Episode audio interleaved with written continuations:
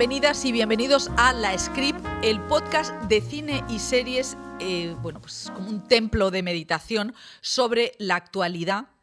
eh, en el que pensamos las cosas, hablamos de cosas que realmente importan. Hoy vamos a hablar de la juventud. La juventud es el momento en el que todos queremos estar, en el que la sociedad te obliga a estar. Solamente hay una cosa peor en esta sociedad que no ser joven, y es ser presidente del Partido Popular. Dicho esto, vamos a analizar las series. eh, hoy vamos a analizar con una diosa del análisis eh, sociocultural. Pero antes, a mí me gustaría hacer una referencia a otra mujer, una mujer de 62 años, ya, ya lo sé, no es joven, pero ha dicho algo que es muy importante y que hablando de la juventud nos implica a todos. Es Emma Thompson. En el pasado Festival de Berlín, hace un par de semanas, hizo unas declaraciones, se tocó el cuerpo, siempre acabo hablando de tocarnos. Eh, hizo unas declaraciones sobre el cuerpo, sobre por qué nos enseñan a odiarnos. Vamos con Emma. We're not used to seeing untreated bodies on the screen. We're only used to seeing bodies that have, you know, Dice que no trained. solemos ver cuerpos en la pantalla que like no estén tratados. mirror, Y sort eso of- quiere decir que nos enseñan a odiarnos. Y ella I misma dice, estoy, eh, nunca puedo soportar ponerme delante del espejo So, sin moverme. Me han enseñado a odiarme de tal manera que siempre estoy haciendo posturas eh, de un lado a otro. Y eso nos, está diciendo que todas hemos sido eh, sometidas a un lavado de cerebro según el cual odiamos a nuestro cuerpo. Y esto es eh, la conexión un poquito me doy yo el, viaje mental para hablar de las series adolescentes. Yo tengo la sensación desde que soy pequeña de estar viendo, me acuerdo, ¿no? De ver las series con mis hermanos en el sofá de casa y yo pienso en todos nosotros, que éramos cinco, y todos teníamos tripa o culo. En fin, o sea, teníamos cuerpos que no eran los de sensación de vivir. Entonces yo creo que de la misma manera que analizamos eh, la comida, también es importante que cuando estéis viendo series de adolescentes estemos pensando en esto, ¿no? En que mm, evidentemente esas series nos están enseñando a odiar nuestro cuerpo. Ya, acaba aquí mi homilía. Y dicho esto, vamos a hablar ahora, como os decía, con una diosa del pensamiento. eh, ella sucumbe mucho al tema de las series, de los adolescentes. Ha pasado de los 40, pero tiene muchas cosas que decirnos. Es Celia Montalbán. ¿Ya? ¿Hola? ¿Ya? ¿Sí? Celia Montalbán. ¿Probando? A mí no me- probando.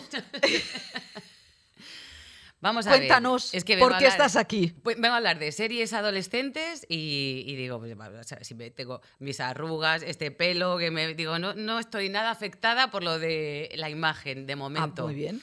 También quiero desmontar un pelín eh, toda tu homilía previa. Pero vamos a ver. Un eh, pelín. Yo- te lo argumento. A ver. Eh, los adolescentes ahora están sufriendo, creo que más que nunca, toda esta tiranía de la imagen por redes sociales.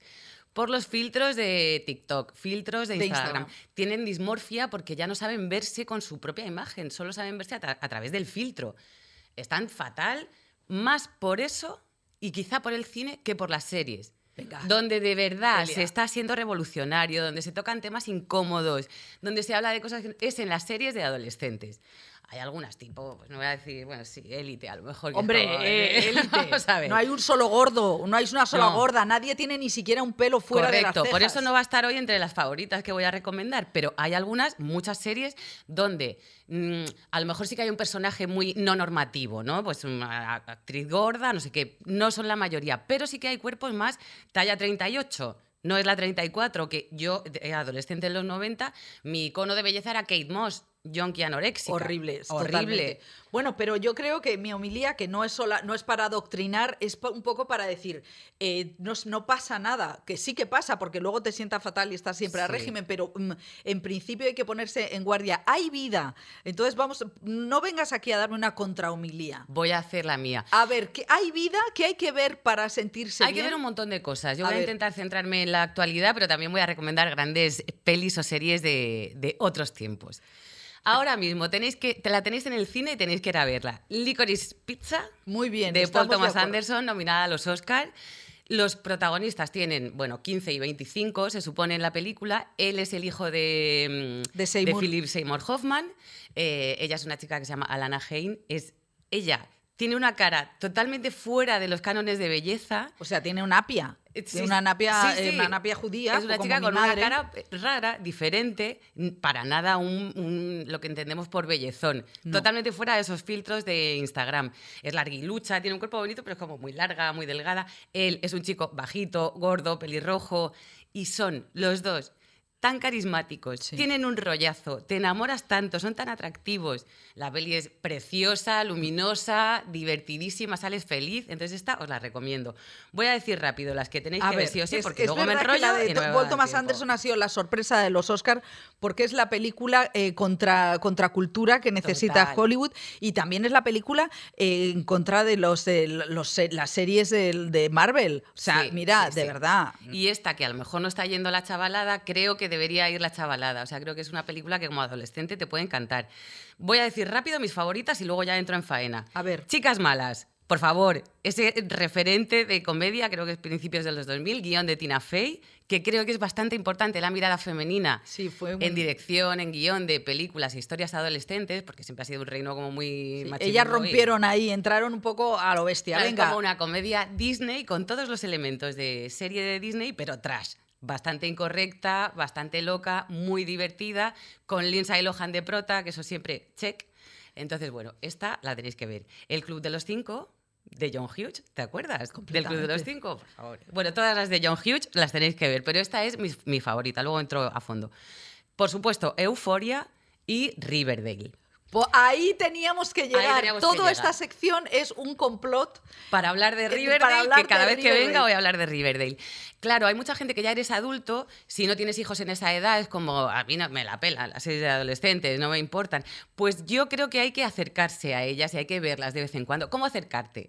A Te ver. puedes acercar conectando con tu yo adolescente, que para mí es la mejor opción. Sí. Es como, porque es una edad en la que todo es tan intenso, todo es tan puro, no hay grises, todo son emociones. Entonces, reconectarte con esa parte tuya es bonito a través de Me estas das series. un poco de miedo. O sea, te imagino en el sofá Yo, reconectando sí, con una parte tuya. Pero con- no, porque luego me puse a pensar, ¿qué película veía yo de adolescente? Adolescente de los 90. Y entonces, claro, me acordé que yo era indie de provincias, porque soy de Murcia, y cuando tú vas de indie de provincias sobreactúas muchísimo. ¿Y Entonces qué yo ve- veías? Pues cosas súper intensas y súper chungas, en plan Fanny y Alexander, Leolo, Hombre. El crimen de Cuenca, que yo he parado a Pilar Miró por la calle para pedirle un autógrafo y, ¿Y me miraba con pena. Pero si dijo, es que Pilar Miró era, era un, cardo, ¿eh? pero me dijo, pero tú, pero tú me conoces, pero si eres muy joven. Como qué lástima de chica, ¿no? Como diciendo, ¿qué estás haciendo con tu vida? Y entonces creo que por eso también todo Jaleo, lo que no vi. Lo del gato, qué horror. O sea, eso. No, No, no, te juro que veía estas cosas muy mal. Todo lo Fanny francés, Alexander, Bergman, turbio, ¿por qué? to- todo mal. Entonces ahora, con más de 40, digo, venga, ahora me, me doy a lo adolescente. Esta es una mirada. Luego está la mirada zoológico, digamos, ¿no? Que es como, bueno, voy a ver esto como si fuese un documental. Como voy a entender un poco cómo son los adolescentes de ahora, que os juro que, no hay que tener prejuicios, que en un montón de cosas nos dan pero mil no les vueltas. miras por encima del hombro. por- Jamás. O sea, lo miro con verdadera curiosidad.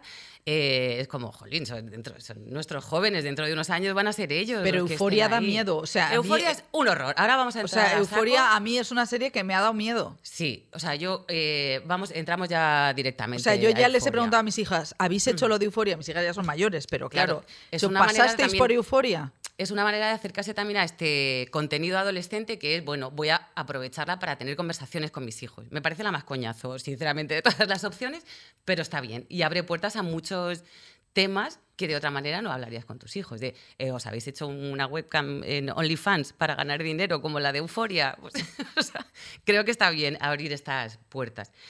Categorías, adolescentes haciendo de adolescentes, que solo son adolescentes, y adolescentes haciendo cosas que me Ah. gustan más. ¿Podías eh, elaborar la- esa categoría de Sí. adolescentes haciendo de adolescentes? Adolescentes haciendo de adolescentes es que todo es que sufren en el colegio, sufren por amor, sufren por infidelidad, sufren con sus padres. Es como, bueno, pues La vida eh, la condición de adolescente y la serie va de eso. A mí esas me aburren un poco más, me gustan más adolescentes haciendo movidas. A ver, entonces, Vamos con ejemplos. adolescentes haciendo, siendo adolescentes. Eh, pues élite, drama, todas las de Place a mí me gustan bastante, que tienen un rollo bueno.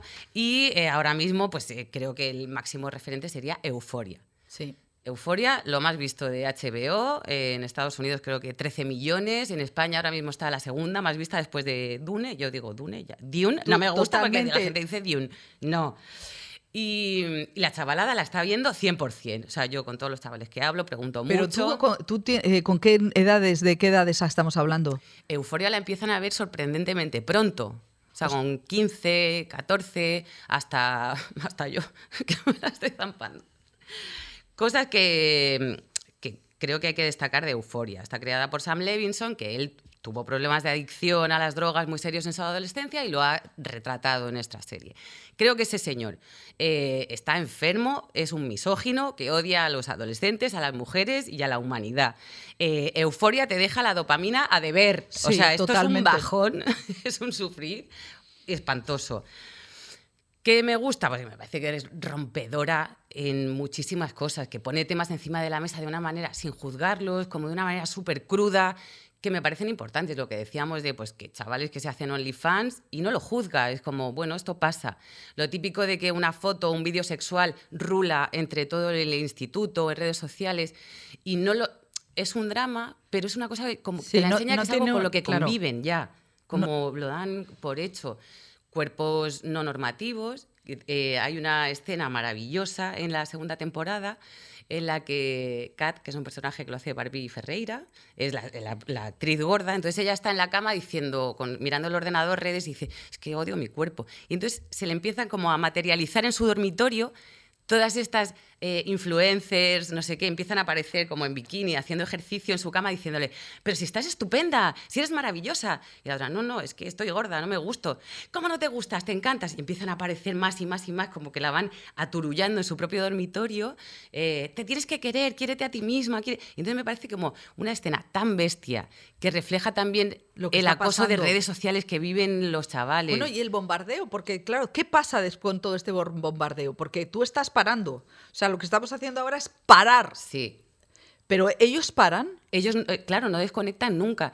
Y, me parece que ahí también está muy bien contado pues todo, todo, lo que sufren a través de redes cosa a la que yo no me tuve que enfrentar de adolescente, ni ninguno de nosotros, y me parece durísimo, me parece que les hace madurar de una manera muy bestia demasiado pronto, o madurar o sufrir unos acosos y unas soledades y una marginación tremenda. Todo esto está muy bien contado en Euforia. Las drogas, ¿qué pasa? Se le ha acusado de romantizar las drogas. Es verdad, porque la serie es de una belleza extrema. Hay gente que le parece demasiado, eh, que la estética lo es todo y que luego está un poco vacía, estoy de acuerdo, pero bueno, yo me recreo en esa belleza. O sea, hay escenas que son como una sesión de, fotos de una revista de moda donde la música es bonita, el maquillaje. Yo luego me fui al Kiko a comprarme todos los eyeliner, en plan, lo quiero hacer todo, por favor. Claro, es una sensación la que estoy teniendo de, de como de resaca o sea, euforia es una sensación que te deja una resaca y yo creo que la adolescencia siempre ha, tenido la sensación de resaca y, e isla desierta después, ¿no? Sí, porque es verdad que luego también ellos eh, se sienten muy solos, es un sentimiento bastante común en la adolescencia. Estuve leyendo hace poco en un libro que pensamos que son las personas mayores las que se sienten solas, pero el porcentaje es mucho más alto de adolescentes que se sienten solos y aislados y, pues marginados. Esto a veces se romantiza un poco en esta serie. Es verdad que hay escenas donde se están drogando, que todo es tan bonito, es de una belleza tan extrema. Lloran purpurina, que tú dices, yo me quiero drogar de eso que se están drogando ellas.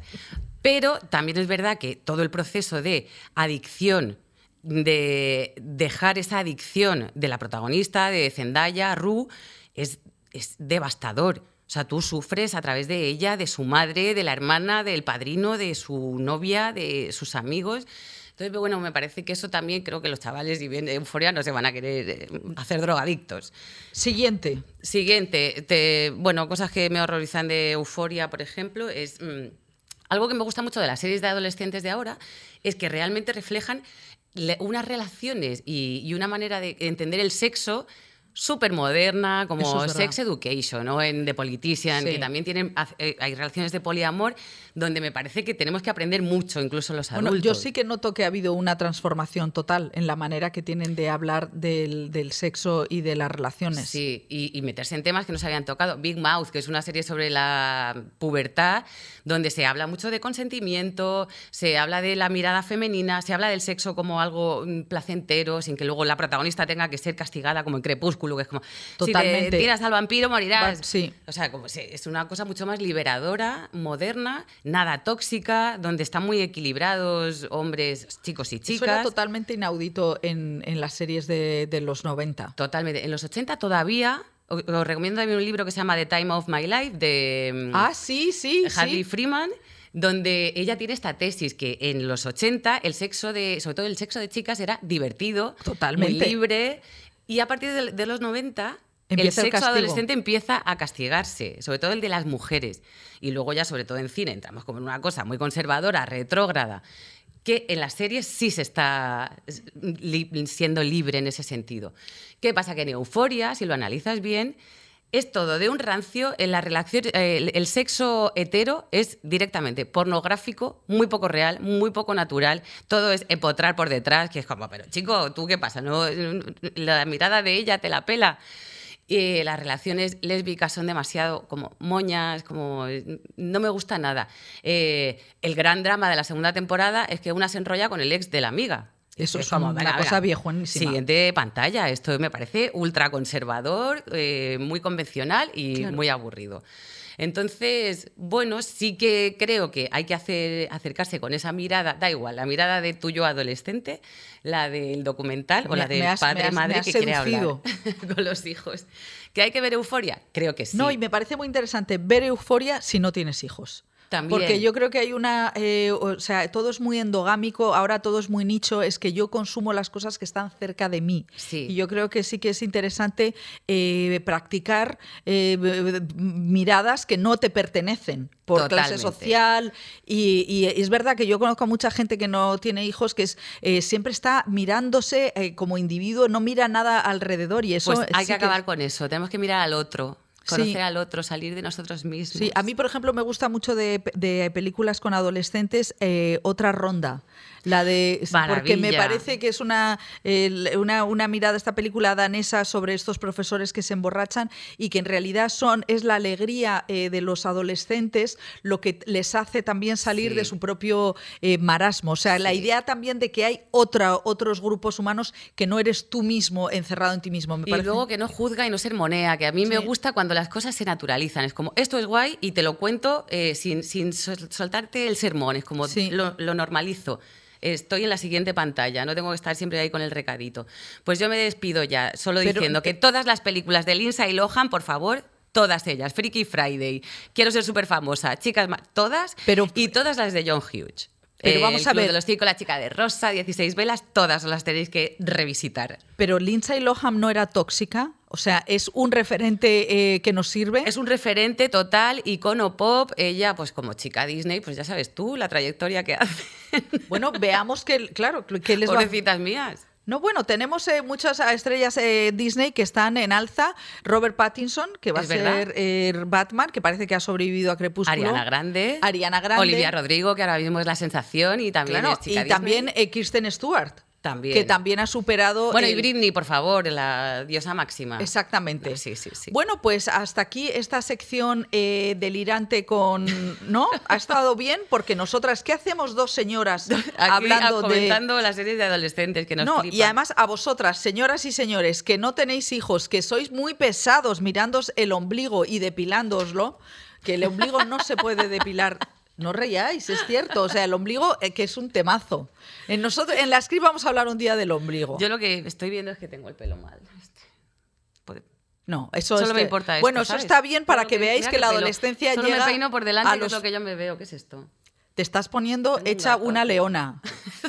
para ya, déjame leer la siguiente entradilla de Dale, dale. transición. Bueno, pues hoy tenemos un programa maravilloso y juvenil, como habéis visto. El pelo de Celia Montalbán es eh, una inspiración, que diría eh, Britney Spears, eh, pero vamos a tener a Clara Galle y Julio Peña, que son los protagonistas del nuevo bombazo Sensacionales. sensacionales. Es muy una pasada, es una película que se llama A través de mi ventana, que está en Netflix y que ha hecho más mm, visualizaciones.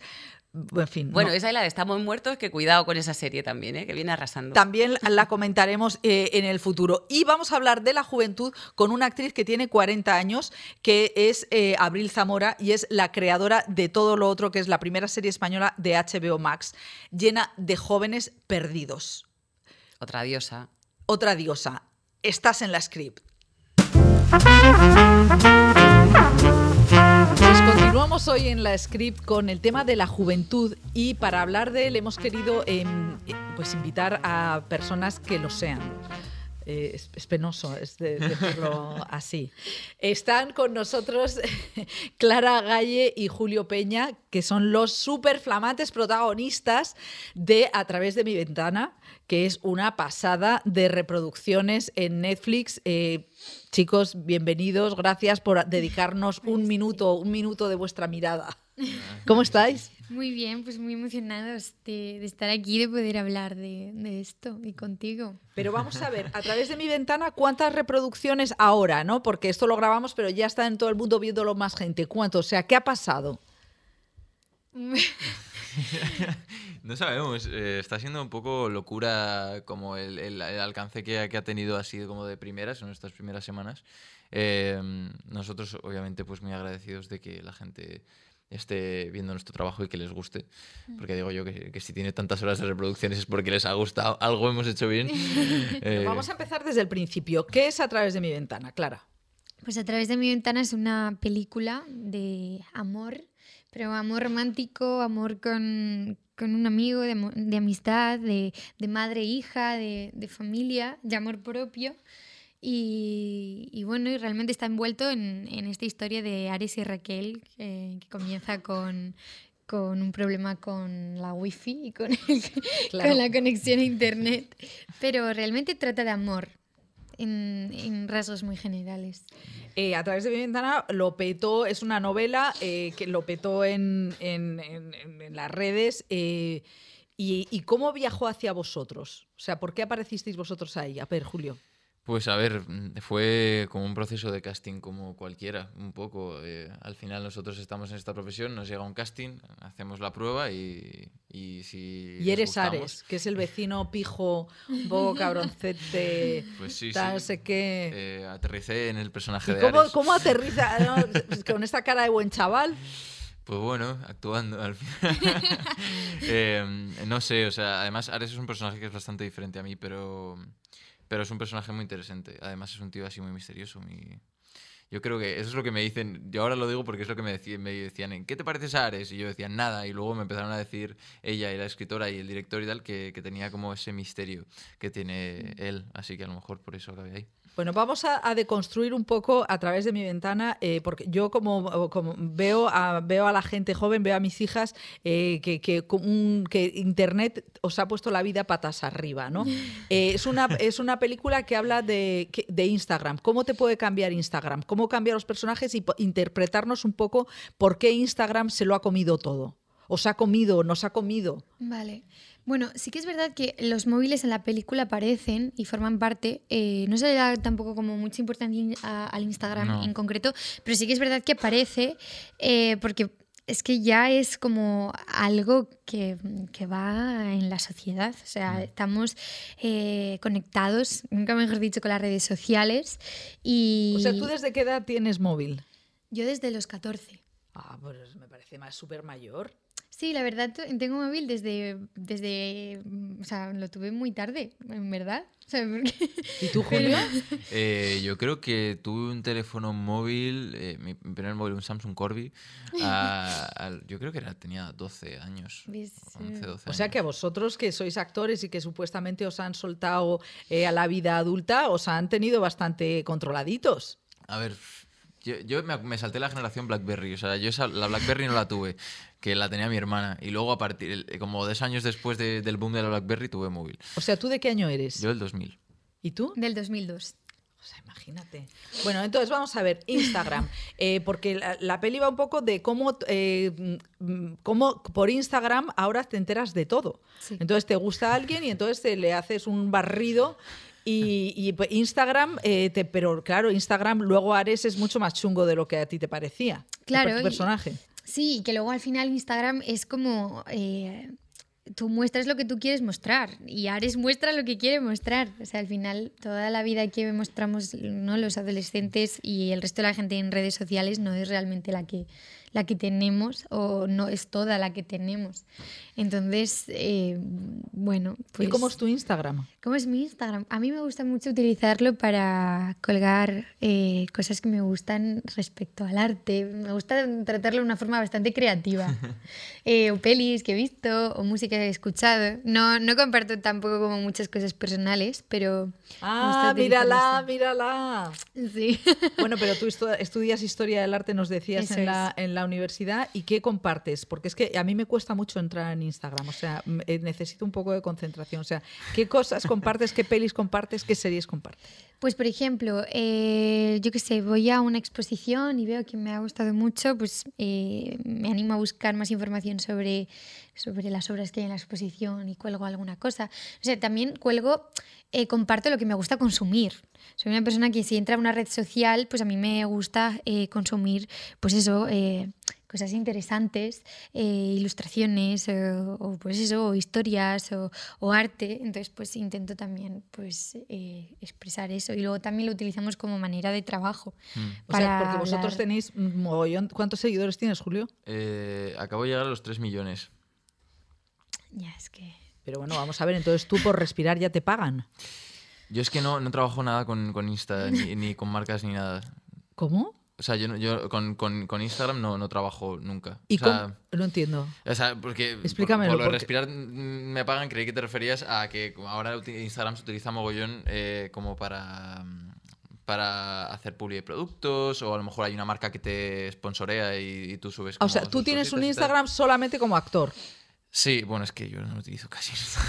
O sea, yo muchísimo. De hecho, estaba pensando que tengo que subir algo eh, porque ah, desde el 16 de enero que no subo nada y claro, han subido los, los seguidores y llegué a los 2 millones y no hice nada y ha llegado a los 3 millones y algo tengo que hacer.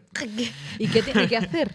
Nada, no tiene que hacer nada. Lo que Pero pasa es que yo creo un que... poquito, ¿no? Subir algo y decir, oye, muchísimas gracias por Bueno, pues apoyarme. agradecelo, pero bueno, sí. Pero vamos a ver, vamos a ver. eh, vosotros eh, tenéis carreras, sois act- actores, sois intérpretes, pero ¿cómo se, po- po- por qué, eh, cuál es la explicación que dais de que tengáis tantos seguidores? O sea, ¿cuál es la explicación? No lo O sea, que no sea mierder, que no sea en plan de no, es que yo, yo me levanté por la mañana y estaban allí. A ver. Es que fue un poco así, realmente. Sí, un poco, un poco es- ese es el, Sí. el estilo. O sea, tú van pasando las. Cuando, por ejemplo, estrenamos la película y van pasando las horas y van subiendo los seguidores de miles en miles y claro, pues es un poco como que no sabes qué, qué hacer. Y, y no sé, yo creo que al final son gente que.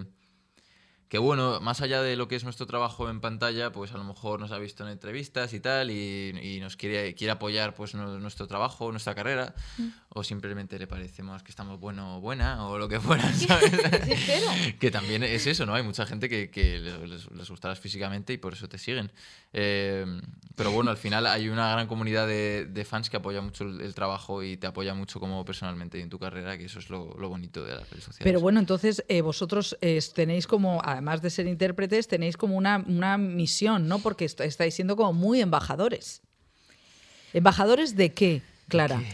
Bueno, es que al final, eh, o sea, sí que es verdad que teniendo como tanta gente pendiente de, de lo que puedes llegar a subir o de lo que haces, al final te crea como esta responsabilidad de, de, pues de, de dar un mensaje o un ejemplo, ¿no? Pero realmente nosotros somos actores y somos personas y somos súper imperfectos. Entonces, mm, yo soy embajadora de, de mí misma, ¿no? o sea, no quiero, no quiero hacer, no, no quiero ser ejemplo de nada, ni me abandero de nada, o sea, yo tengo como mis, mis ideales y mis gustos y pues, y ya está, pero no tengo como la intención de, de, de que lo cojan como ejemplo, sino como inspiración si les apetece, pero, pero como desde lo más puro, sin ninguna intención, ¿no? ¿Y tú, Julio? Eh, pues yo, a ver, es que yo con el tema de Instagram soy, es que es lo que te digo, soy, es que soy un poco, lo, lo tengo muy abandonado. Me Eh, encanta lo de lo tengo muy abandonado, pero he subido un millón. Claro, claro, pero es que por eso es como, a ver, yo sinceramente eh, el día de mañana sí que me gustaría utilizar eh, Instagram como, pues, como lo utiliza Javier Bardem o Leonardo DiCaprio a lo mejor, que es como algo como para transmitir un mensaje Claro. eh, más global y que sea necesario, pues en ese sentido sí que me gustaría eh, hacer cosas así, pero... Luego, por el resto, o sea, y lo que hago ahora es yo de vez en cuando subo mis historias mm, artísticas, como se pueda ver, mis, mis cosas que de repente veo una cosa y me gusta y lo grabo y ya está, y lo subo. Entonces, Tu gato. poco- mi- a mi gato lo subo un montón. ¿Cómo se llama tu gato? Se llama Shaed. es Sale un- más tu gato en tu Instagram que tú. Ya, eso es verdad. Ten cuidado, no te lo, no te lo, no te lo pispen. Bueno, y volviendo a través de, de tu ventana, eh, es una película de, de amor. eh, est- vosotros, vuestra, vuestras, mm, vuestra generación es una generación que está eh, hablando del dolor. Eh, o sea, antes siempre las películas eran de jóvenes, pero era una- un amor así más, más fácil. Eh, y, y contadme cosas que os interesen de la película que decís, bueno, este tema sobre el, o el amor tóxico, o ¿qué, qué hay, qué elementos tiene la película que vosotros os interesa como generación. Bueno, desde mi lado y desde mi personaje, a mí me, me interesa un montón el tema de, mm, de cómo la familia puede eh, oprimir el amor. Y bueno, en, en el caso de mi personaje, mi, mi familia eh, me- no me permite amar, no me permite querer. eh, como, como un medio de vida, o sea, como siempre es como acuéstate con todas las chicas que quiera, pero, pero no. pero no te esto". enamores de Y yo creo que eso también es un mensaje que se puede traducir a estas familias que a lo mejor no aceptan eh, la forma de amar de sus hijos o lo que fuera. Y eso me parece que es un mensaje importante que al final la familia te puede apoyar o no, pero mm, tienes que seguir para adelante con lo que mm, crees de corazón. Y eso me gusta mucho. O sea, me gusta mucho que mi personaje lucha eh, para seguir el camino que él cree Es correcto. un poco Romeo y Julieta, ¿no? Porque ella es, de, bueno, de de clase, no, es clase media normal, su madre trabaja, tiene un catering. Y a ti de tu personaje, Clara, ¿qué es lo que dices? Me interesa como mensaje generacional. A mí me parece que ella es una chica que, bueno, que al principio se, eh, se, pues, se obsesiona, esa es la palabra, con, con Ares, porque lo idealiza, ¿no? Como esta tendencia que tenemos mucho a idealizar a, a, a una persona y a, a crearnos como la, nuestra propia imagen de cómo es y nuestra propia idea de cómo es esta persona. Y Raquel al final eh, ve ese proceso de, en el que le conoce de verdad y aún así pues se enamora de la persona que es de verdad. Y, Pero, pero, es un poco tío chungo. claro, O sea, es un poco la bella y la bestia. Hija, por favor, ya dejar de redimir a estos chungos, ¿no? Es que claro. Pero, y, y a mí eso es lo que me, lo que me, me interesa mucho de Raquel, que bueno, que, que sí, que le, que le interesa a él y que pues, se gusta de él y al final acaba enamorada, pero siempre piensa ella por sí, o sea, en sí misma antes y va con, mm, con dos pies sobre el suelo eh, cuando tiene que hablar con él o cuando tiene que... O sea, ella, mm, además las fans del libro dicen como que siempre pierde su dignidad, como que es la que pierde la dignidad todo el rato. Y yo creo que es al revés, que la, que la va ganando y que, y que ella misma se quiere un montón y, y aunque se enamore sabe que ella va primero. Y me parece a mí ese el, el gran mensaje que tenemos que tener las chicas eh, y bueno, y los chicos también. ¿Y vosotros veis a vuestra generación como intensa, como una generación que lo sobrepiensa todo mucho? ¿Cómo os veis? Yo veo que somos unos apasionados y que nadie nos tiene que quitar la forma en la que sentimos. ¡Toma! Vale. Claro que sí, las emociones tienen que ser libres y lo son y cada uno tiene que tener la libertad de, de- de emocionarse por lo que sea. A mí me hace ilusión una mosca y me encanta y eso no es... y, bueno, y si es ser intensa, pues, pues mira, eh, con orgullo. Al final, eh, sí que en, esta, en nuestra generación estamos teniendo muchísimo más espacio para, mm, para esa, eh, ¿cómo se llama? Inteligencia emocional. Eh, entonces estamos teniendo como ese, ese espacio que a lo mejor otras generaciones no han tenido por, por lo que fuera. Porque había que currarse, mm, no, no currarse más la vida, pero yo qué sé, hace tiempo mi abuelo me decía, yo es que trabajaba desde, desde niño, Sí. ¿sabes? Pues ahora tenemos, pues, no quiero decirlo como vida fácil, pero un poco más la vida como encaminada, vamos hasta aquí, bueno, todo depende de, de todo siempre, pero como que está habiendo más espacio para que podamos replantearnos cosas, eh, para saber si esta es la manera de, lo que- de la que nos apetece vivir y si no nos gusta, pues luchar por cambiarla. Entonces, puede que sí que seamos un poquito intensos, pero porque hemos tenido ese espacio para serlo. ¿no? Bueno, y ahora hablemos de sexo. ¿Por qué hay sexo? Se- Sí. Hay sexo y, y- y de hecho me decía Clara que en Egipto lo ha petado. Que también, eh, que dices, eh, es, es maravilloso, ¿no? Que es una, una película que, ten- que tiene eh, pues unas relaciones sexuales eh, así libres y tal, eh, lo, lo pete. Eh, ¿A vosotros en qué situación personal os pone estas, estas escenas? O sea, formáis, porque yo os veo que sois muy panzer, sois muy, venís unos grandes profesionales y todo eso me imagino que se coloca, ¿no? Como en, en las piezas de lo profesional. Sí. Eh, bueno, yo lo vivo como súper natural y me parece, bueno, que al final las escenas de sexo son como cualquier otra escena. Lo que pasa que, bueno, es algo más íntimo, pero, pero al igual que te desnudas físicamente, en las películas te desnudas emocionalmente y... Esta tía es que lo, es tremenda. y- Por favor. Y, Es que claro. y entonces al final siento como que es el, es el mismo proceso. O sea, a mí muchas veces me da más apuro mm, llorar en una escena porque estoy pensando en algo que me produce mucha pena que, que enseñar mis pechos. Entonces, no, no sé, lo veo como algo muy natural y, y como algo que hemos tratado además desde eso, no como desde, desde la provocación o desde el morbo, que también está muy bien, sino lo hemos tratado como algo natural y algo que pasa en el, eh, en el desarrollo de los dos personajes en el que el suyo ya conoce eh, mucho el tema sexual y Raquel está empezando como mucha Bueno, gente sabes que estábamos súper preocupados porque fuera un eh, una, eh, crepúsculo y que ella tuviera que estar virgen toda la vida o morir por eso. O sea, que eso nos preocupaba. ¿Y, y cómo, eh, Julio, cómo enfrentas tú las escenas de sexo? Eh, pues bueno, a ver, yo soy un chico que soy bastante pudoroso, eh, entonces en ese sentido soy como muy privatista con mis cosas, pero, mm, pero luego cuando se te presenta eh, el momento de grabar la escena, todo se trata con mucho respeto. Eh, se trata con el respeto que se merece eh, grabar una escena así. Obviamente para los actores siempre es más complicado porque, o sea, no más complicado, sino que es más íntimo. O sea, tú estás casi desnudo por completo, entonces al final es como que te puede, te puede tocar más, ¿no? Pero todo se trata con respeto en el set, hay menos gente, es un equipo reducido cuando se graban esas escenas. Nosotros tuvimos una coach de escenas íntimas. ¿Qué es eso? Eh, pues es una chica, Miriam, eh, que estuvo con nosotros un mes antes de empezar a grabar la película y practicando todas estas escenas, el cómo íbamos a hacer pues, los besos, eh, convertir las escenas básicamente en una coreografía a la que luego nosotros le podíamos meter más emoción.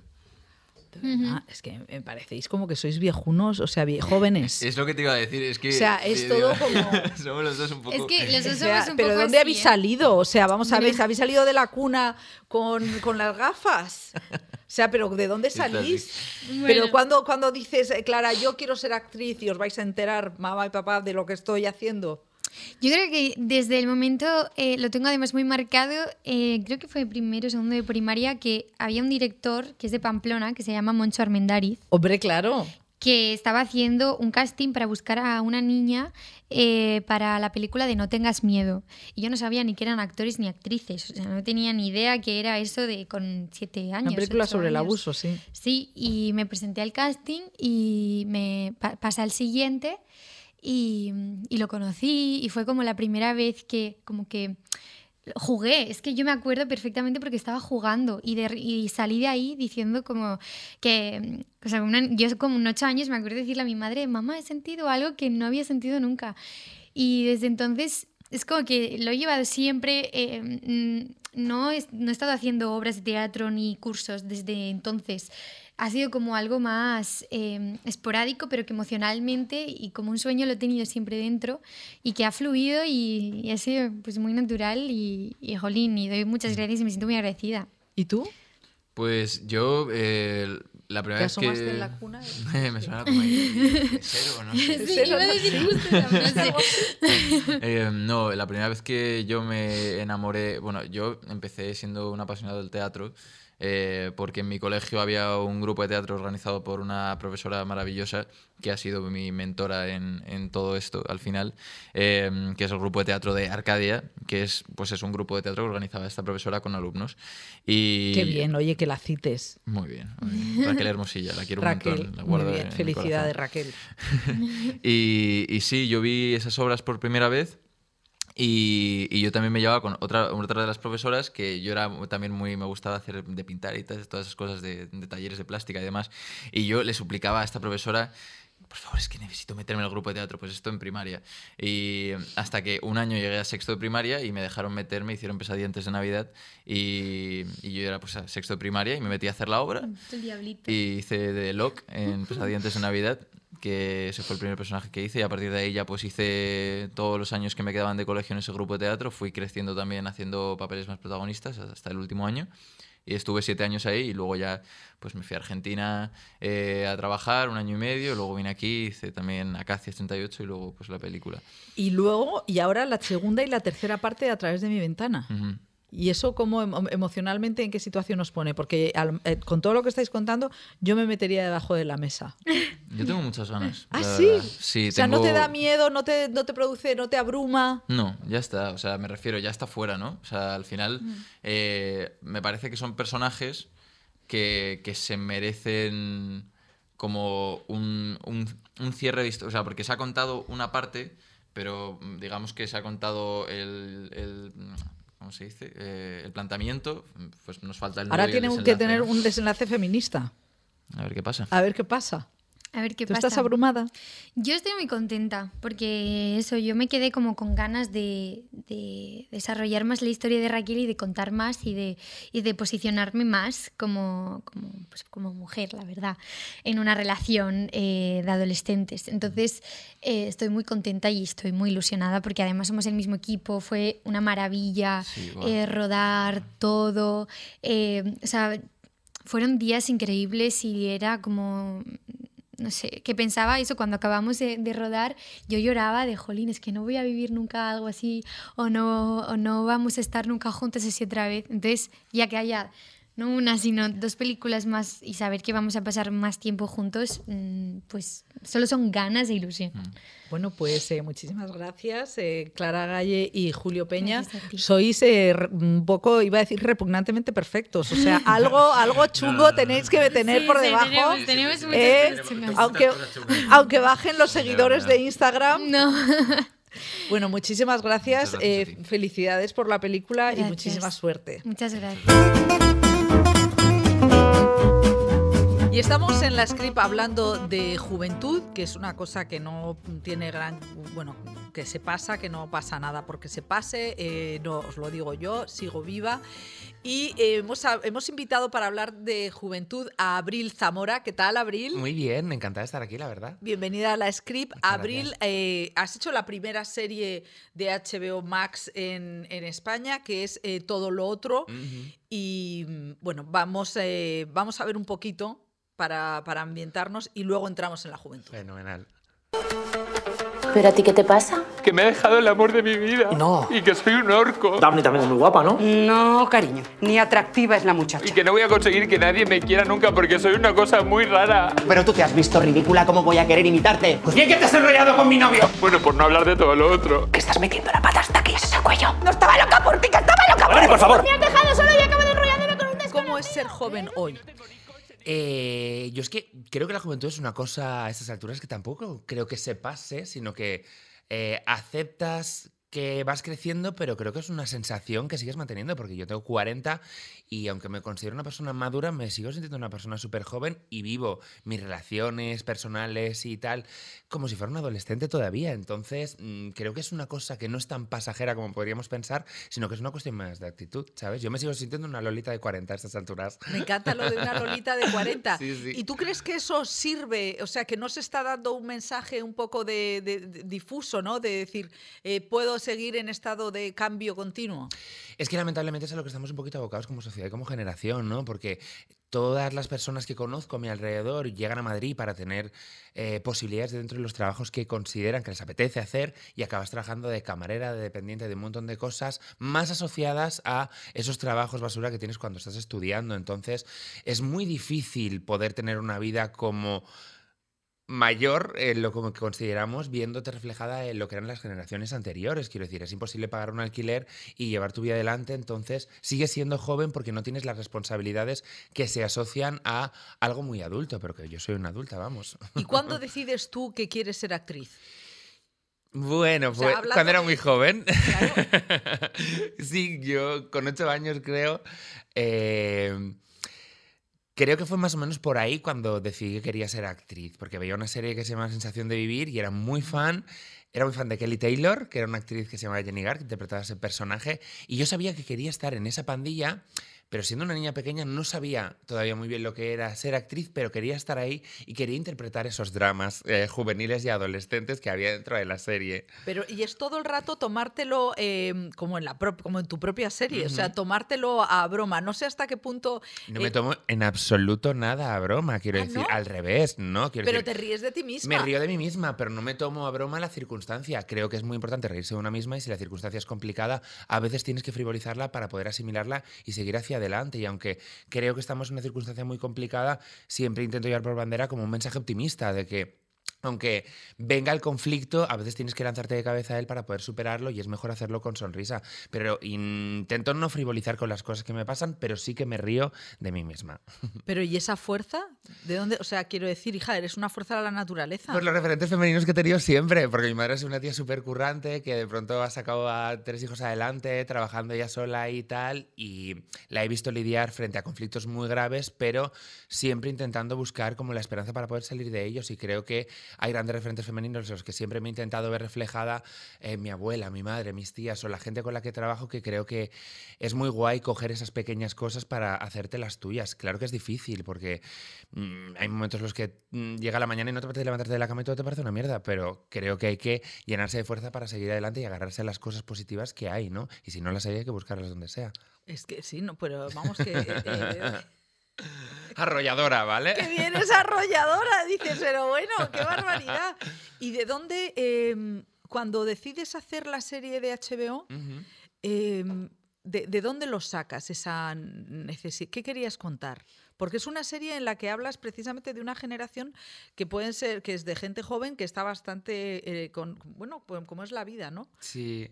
Un poco perdidos. Pues, eh, mire, yo venía a hacer Señoras de Lampa eh, con Mandarina, que es una serie que escribí jun- junto a Carlos del Hoyo, y era una comedia negra y tal, y cuando acabó ese proyecto me Se- apetecía hacer serión, algo... serión Muchas total. gracias, muchas gracias, la verdad. Me apetecía hacer algo como muy cercano a las cosas que conozco, a la gente de mi entorno. Por eso la serie son mis amigos que interpretan a mis amigos dentro de la serie porque todos son actores. Entonces, no quería hacer una serie generacional porque luego cuando la serie ya está colgada entera en HBO Max, ves eh, las opiniones de la gente y hay gente que empatiza con los conflictos aun teniendo 15 o aun teniendo 50 y tal. Entonces, me gusta quitarme la etiqueta de generacional, pero es inevitable que yo hable de las cosas que conozco y de las cosas de mi entorno. Y eh, creo que era interesante hablar de la gente que intenta buscarse un hueco eh, en una circunstancia complicada o hablar un poco de la frustración de cuando tienes un objetivo, ya sea laboral o de amor, eh, y no llega y tal. Y son cosas que lamentablemente entiendo muy bien en primera persona, porque la serie, aunque no es autobiográfica, tiene mucho de mí y de la gente de mi entorno. Y eh, me parece muy interesante eso que dices de tu madre, ¿no? Porque eh, es ahora hay como un foco muy fuerte en la juventud, ¿no? Entonces, eh, em, me parece interesante lo que ese viaje de madre e hija, eh, cómo, cómo funciona, cómo ves tú, no es que cómo ves a tu madre, sino cómo ves a esa generación de mujeres que a lo mejor no han tenido la capacidad o la posibilidad de, de- de hacer este viaje, de hablar de la frustración. Yo creo que es una generación que está un poquito silenciada y es maravilloso poder dar el derecho a réplica. Cuando hicimos Señoras de Lampa, las protagonistas todas son mujeres de más de 40 y eso hace unos años en, en España era impensable que una ficción se centrara en esos personajes, pero creo que era guay poder enseñar esas realidades. No es que eh, no quisieran hacerlo antes, sino es que era todo un campo minado para contar historias protagonizadas por mujeres. Entonces creo que ha llegado el momento de generar personajes molones en los que las chicas jóvenes se ven reflejadas y tal. No solo eso, sino la importancia de tener referentes femeninos pues en otras profesiones, ¿no? Si una yo, por ejemplo, muchas veces voy a sitios, aunque me da muchísima pereza porque soy muy vaga, porque creo que es importante que se vea una persona como yo, estando aquí sentada contigo o estando en una gala o lo que sea, porque si eres una niña, ya seas trans o no, muy pequeña y ves a alguien que se dedica a algo como me dedico yo, puedes verte como reflejada y ver como una alternativa interesante. Entonces creo que es importante tener esos referentes, ¿no? Sí, y ¿cómo llevas eso? Porque es verdad que eh, muchos años, por ejemplo, Almodóvar, eh, que, que Almodóvar no, no ha dicho abiertamente que era gay. O sea, porque él decía que no quería da- convertirse claro. en un embajador, ¿no? Pero es ver- eh, tú como persona trans sí que lo eres, eres embajadora. Eh, no sé cómo, cómo lidias con esto, ¿no? Bueno, eh, es un trabajo que me tengo que hacer porque lo de ser ¿Ah, sí? referente y todo eso es que yo soy muy mal hablada. No soy la persona más adecuada para que la gente se vea reflejada, la verdad, porque no me gusta tener esa responsabilidad. Pero al mismo tiempo la abrazo, abrazo ¿Pero la qué vas a ser responsabilidad. mal hablada? No, ahora estoy intentando ser más polite, pero soy muy basta, digo palabrotas y a veces siempre me da miedo cuando me escriben padres y madres de niños y niñas trans que me dicen cosas muy bonitas por el hecho de, jo, verte en la tele y verte feliz, dando un mensaje positivo o trabajando de lo que te gusta, es muy alentador para mí como madre o como padre. sea, que te escriben mucho. Un montón y, y me encanta. Entonces eso es lo que realmente me impulsa a seguir haciendo estas cosas porque... mm, Soy una persona que me gusta estar en el sofá de mi casa, ¿sabes? Que me gusta estar en Mírala, pijama. mírala, no, como a mírala. todas, no, pero que a mirar una gala y ponerme un vestido, unos tacones y unos zapatos me da pereza, sinceramente, me da mucha pereza. Pero creo que es un momento en el que es importante hablar de estas cosas y que se vean personas como yo en los medios y tal. Entonces he abrazado esa responsabilidad y la llevo por delante porque creo que sí que puedo hacer una labor social y sí que puedo ayudar a mucha gente. Porque si tú no conoces ninguna persona del colectivo LGTB, Sí. eh, la tele o la ficción es la única ventana que tienes a un mundo levemente diferente al tuyo y es bonito que la gente vea que somos personas totalmente normales porque eso creo que ayuda un poco a la normalización. Si tú no conoces, imagínate, ninguna persona gay, lesbiana, Claro, pero eso es como el- o la- eh, antes que no había periodistas eh, hombres eh, con responsabilidad. O sea, que lo de los referentes es, es, es totalmente importante. Y tú cuando eras pequeña, eh, echabas de... O sea, ¿qué- ¿cuál era la relación con los referentes trans? Yo es que cuando yo era pequeña, como yo soy de otra generación y tal, ahora hay muchos más referentes, hay mucha más información, está internet, puedes saber muchas más cosas, pero cuando yo era pequeña yo no sabía ni lo que quería decir ser una persona trans, yo eso no lo había escuchado en ningún sitio. Y cuando empezaron a salir algunos referentes en la tele, los que me tocaban por generación eran personajes que a lo mejor estaban asociados a algo un poco sórdido o algo mm, que se podía ridiculizar, entonces era muy difícil poderte ver reflejada en algo de un modo alentador, aunque luego se han dignificado mucho con el paso del tiempo esos referentes y es estupendo. Pero a mí a lo mejor tener referentes cuando era pequeña me hubiera ayudado un poco a entender quién yo era o a saber lo que me estaba pasando, ¿no? Porque yo siempre supe que era una niña, pero los factores sociales externos hicieron que pues que escondiera mi verdadera identidad debajo de una alfombra porque yo no sabía poder gestionarlo y porque solo recibía rechazo por mi feminidad o por las cosas que me gustaba hacer. Entonces yo entendí que eso estaba mal y en las películas parecía que todo estaba mal, en la tele veía referentes que se asociaban a algo negativo y era muy difícil poder decir, pues yo soy esta persona y soy así. Entonces me acostumbré a vivir de otra manera hasta que de pronto ya fui más mayor y dije, Cari, no voy a hipotecar mi vida por encajar en algo que realmente no me está beneficiando de ningún modo. Entonces solo tengo esta vida y la voy a aprovechar como pueda. Yo veo que si tú fueras comercial me vendías un Ferrari. ¿En serio? O sea, eres arrolladora totalmente. Hablo muy rápido, soy muy eléctrica. Antes Es- me decía la gente, no hables tan rápido. Y es como, soy así, es que no puedo ser de otra manera, entonces acéptalo. Totalmente. Oye, ¿y tu madre entonces ha sido una madre muy apoyo, en un gran apoyo en este en el- 100%, pero en todo. O sea, que no en realidad tú deberías poner en contacto a, las, a los padres y a las madres con tu madre. Ya lo hago, cariño. Ah, ¿lo claro que sí, a mi madre le encanta. claro. Claro que sí, porque hay muchas cosas. Yo desde mi posición intento ayudar a la gente desde mi experiencia personal, pero hay movidas, hay, hay movidas que no puedo ayudar. Entonces de pronto digo, habla con COGAM, que es una asociación, Claro. la Fundación Crisalis, que es una asociación de padres y madres de niños y niñas trans, o habla con mi madre directamente y mi madre se enrolla un montón y habla con la gente, porque son cosas que no nacemos con un manual. Entonces, si de pronto tu hija te dice que es una niña y pensabas que no lo era, es difícil de poder digerir y aunque seas una persona súper tolerante, puedes recibirlo de un modo complicado. Entonces, hablar con personas que han pasado por lo mismo te ayuda un poco a normalizar y a coger el toro por los cuernos para ver cuáles son los pasos a seguir o cómo queréis sobrellevarlo, sobre todo por el bienestar de los niños y las niñas. Es, es que qué importante es que eh, una actriz, o sea, un, una artista sea capaz de contar su propia historia, o sea, esté en el dominio del, del relato, ¿no? Que eso es un poco Sí. que las mujeres no hemos tenido el dominio del relato Exacto. Y que tú lo has cogido eh, de una manera tremenda. Yo sé que todo mi trabajo es una cosa súper efímera, entonces estoy intentando amortizar al máximo eh, todo lo que puedo para dar el mensaje que creo que es necesario y en lo que yo puedo ayudar desde aquí. Y no lo digo desde un lugar como de soberbia, sino lo digo desde creo que en este momento... Mira, hace poco salió eh, la serie Élite, que yo fui guionista en un par de capítulos ahí. Esta temporada tienen un actor que es trans, que es un chico trans. Lo hemos celebrado. Llegará un momento en el que eso... Chico trans, que eso es mucho más que chica trans en el sentido de la representación. Porque no No vemos, hay, entonces no claro. hay. Personas no binarias no hay, chicos trans no hay. Entonces hemos celebrado eso, llegará un momento en el que eso no lo celebremos y que nos pase inadvertido. Pero estamos en el momento en el que tenemos que celebrar esos pequeños pasos y tenemos que hablar de ello. ¿Y tú qué ves?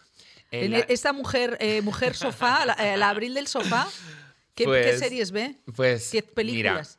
Mira, veo, ahora estoy viendo una serie que se llama Gravity Falls, que es una serie de animación que me encanta. Me encanta la animación, me encanta el ¿Ah, asombroso sí? mundo de Gumball, me encantan las cosas en las que realmente eh, me puedo relajar y puedo desconectar y puedo disfrutar de ellas. Me encanta el cine de terror, soy súper fan del cine de terror.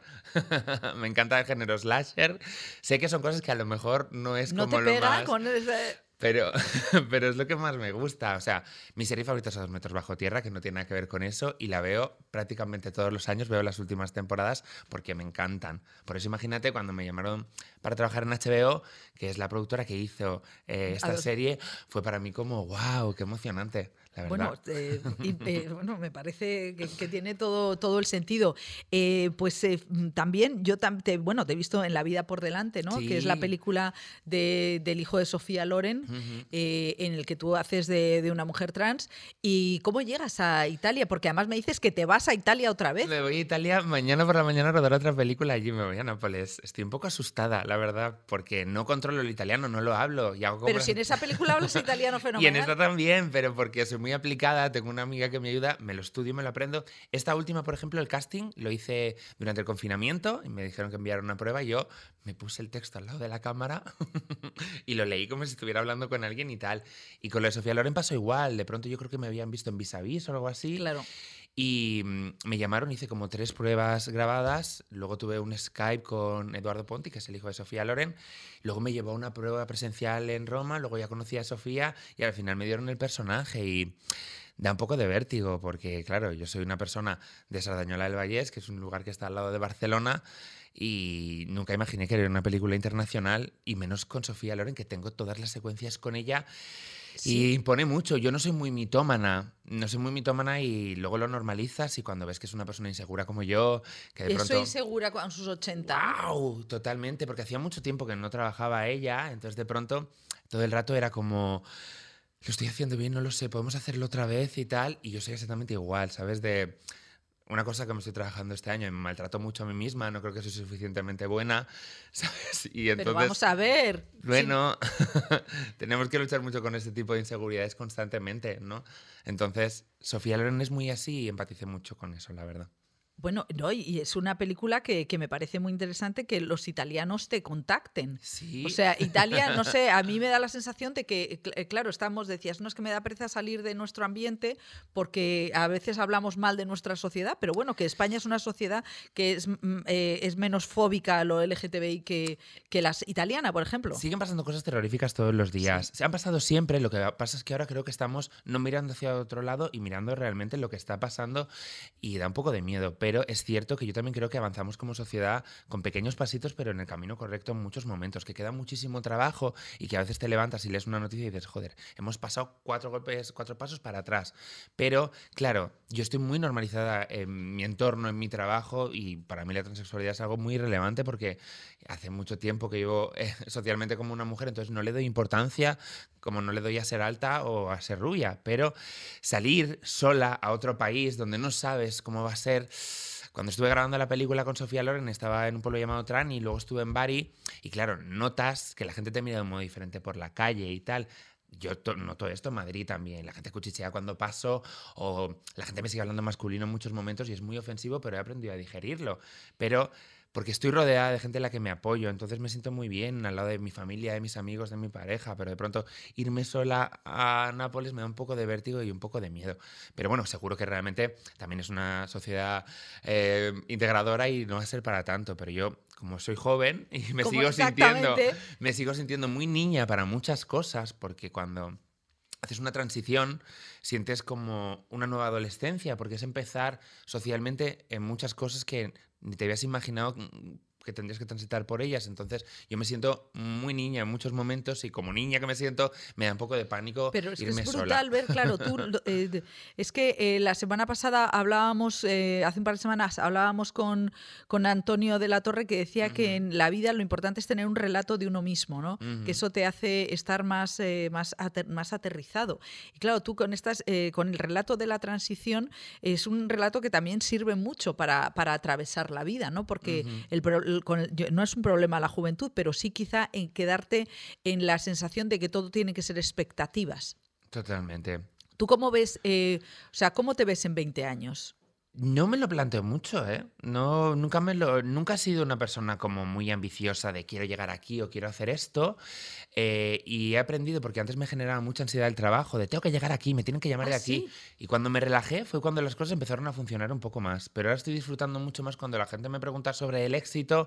Para mí el éxito es lo que te decía antes, es estar en el sofá con mi novio en pijama y tal, y estar tranquila y no tener como asuntos pendientes cuando me voy a dormir. El trabajo es trabajo y el éxito cree, creen los demás que está en el trabajo y a mí en este momento ya no me lo parece. Disfruto mucho trabajando, pero no quiero que sea como mm, algo que me estrese o que me genere ansiedad porque me la ha generado en el pasado, ¿no? Entonces, mm, no sé cómo seré dentro de... Espero tener salud, que es lo más importante. Espero estar rodeada de gente que me quiera y que me cuide y yo cuidarles a ellos también. Y espero poder seguir pagando mi hipoteca y Me tranquilamente. encanta lo realista que eres, pagar mi hipoteca.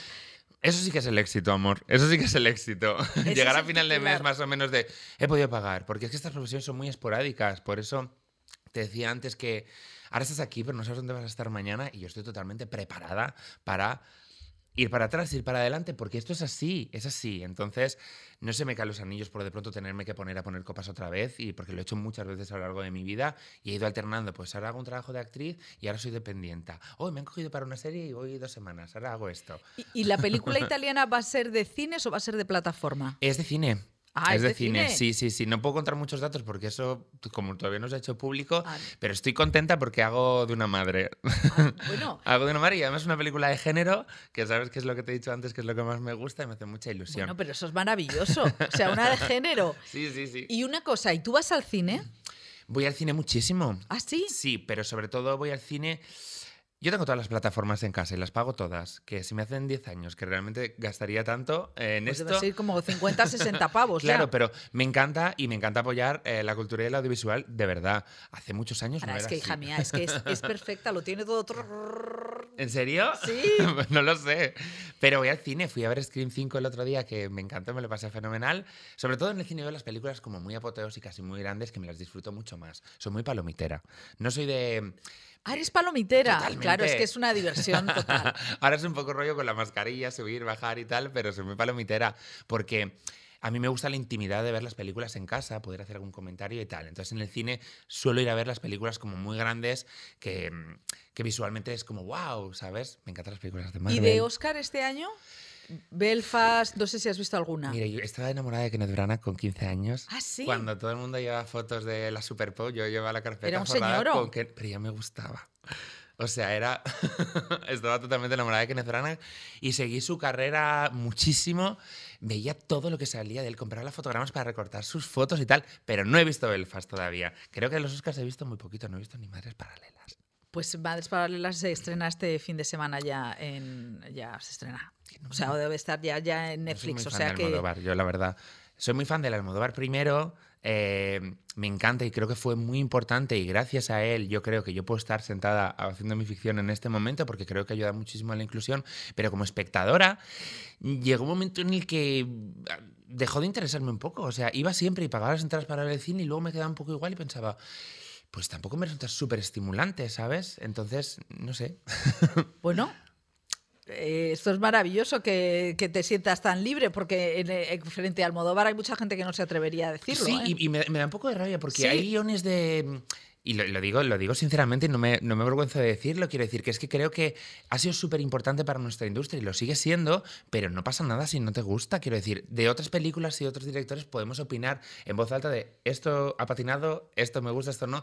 Pero creo que con él siempre hay como un rasero diferente que creo que se lo merece porque se lo ha currado un montón, pero a mí las últimas películas nunca me han llamado la atención. Por eso esta última ni fui a verla.